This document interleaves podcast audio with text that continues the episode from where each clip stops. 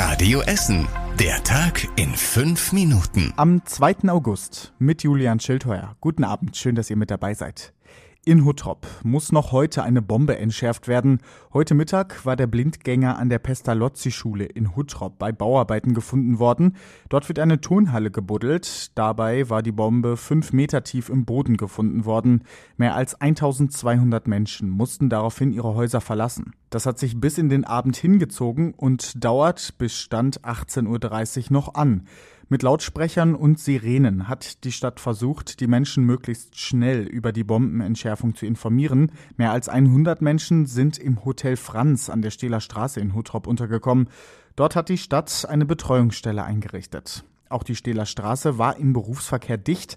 Ein Verkehrschaos ist, wie gesagt, Stand 18.30 Uhr ausgeblieben, weil die Autos über die Moltke Straße umgeleitet wurden. Wenn die Bombe entschärft wurde, hört ihr es im Programm bei Radio Essen oder lest es in unserem Live-Ticker auf radioessen.de.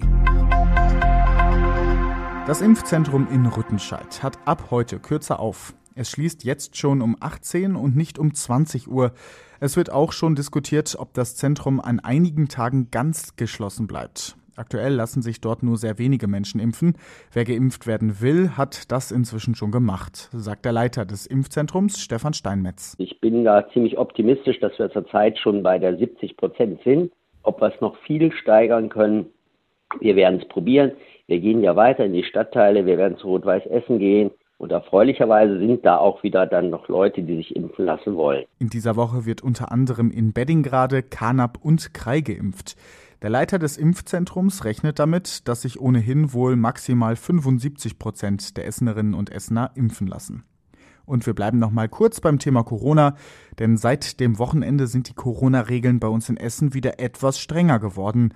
Unter anderem muss wieder überall 1,50 Meter Abstand gehalten werden und in Warteschlangen gilt überall Maskenpflicht. Außerdem dürfen sich maximal fünf Haushalte treffen. Geimpfte und Genesene zählen da aber nicht mit rein. In Restaurants und bei Veranstaltungen müssen sich die Besucher wieder registrieren. Einen Überblick über alle aktuellen Regeln bekommt ihr auf radioessen.de. Befürchtete Plünderungen und Gaffer. Darüber haben sich auch hier bei uns in Essen nach dem Hochwasser viele Menschen geärgert. Jetzt hat die Essener Polizei offenbar wirkliche Plünderer erwischt. Sie hat im Südostviertel einen Transporter mit möglicherweise geplünderten Fahrrädern gestoppt. Der Transporter mit Steinfurter Kennzeichen wurde auf der Metzer Straße kontrolliert. Auf der Ladefläche waren 30 Fahrräder. Einige davon wurden als gestohlen gemeldet, unter anderem in Berlin. An den Tagen vorher ist der Transporter schon in Schleiden in der Eifel aufgefallen. Der Ort wurde vom Hochwasser schwer getroffen. Männer haben dort offenbar leere Häuser und Läden durchsucht. Deshalb prüft die Polizei, ob die Fahrräder im Südostviertel aus den Hochwassergebieten geplündert wurden. Gegen den Transporterfahrer wird ermittelt. Das Hochwasser beschäftigt viele Menschen, auch bei uns in Essen weiter. Aktuell gibt es in der ganzen Stadt keine Trockengeräte mehr.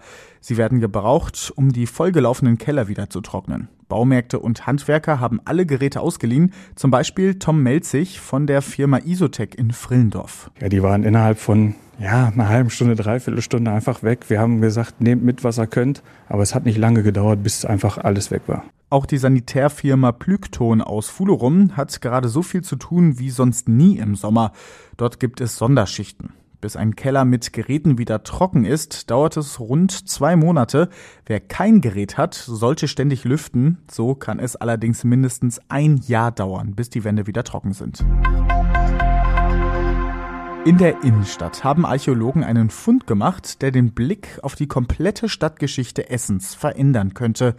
Denn in der Innenstadt haben offenbar schon viel früher Menschen gelebt als gedacht. Im Juni haben Stadtarchäologen eine Baugrube am Burgplatz untersucht. Darin haben sie einen Ofen zum Schmelzen von Glas gefunden. Die Holzkohle in dem Ofen hat dann die Überraschung gebracht. Sie ist rund 1500 Jahre alt.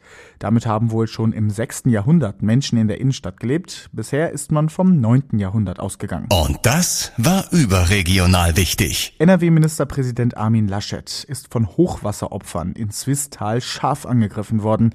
Sie fühlen sich nach der Hochwasserkatastrophe von der Landesregierung im Stich gelassen. Hilfe sei bisher nicht angekommen. Laschet war heute in Zwistal unterwegs und wollte sich ein Bild von den Aufräumarbeiten dort machen. Und zum Schluss der Blick aufs Wetter. Am Abend und in der Nacht regnet es immer wieder bei uns in Essen. Dadurch kühlt es sich auch ab auf bis zu 11 Grad. Morgen dann wieder viele Wolken und Regen. Hier und da entwickeln sich auch mal Gewitter. Höchstens 20 Grad sind morgen drin. Das war der Tag in fünf Minuten von Radio Essen. Alle Nachrichten aus der ganzen Stadt, die gibt's natürlich zum Nachlesen nochmal auf radioessen.de. Und wie gesagt, da teilen wir euch dann auch mit, wenn die Bombe in Huttrop entschärft wurde. Und ihr hört es auch nochmal bei uns im Programm bei Radio Essen, wenn die Bombe in Huttrop entschärft wurde. Bis dahin wünsche ich euch aber erstmal einen schönen Abend. Das war der Tag in fünf Minuten. Diesen und alle weiteren Radio Essen Podcasts findet ihr auf radioessen.de und überall da, wo es Podcasts gibt.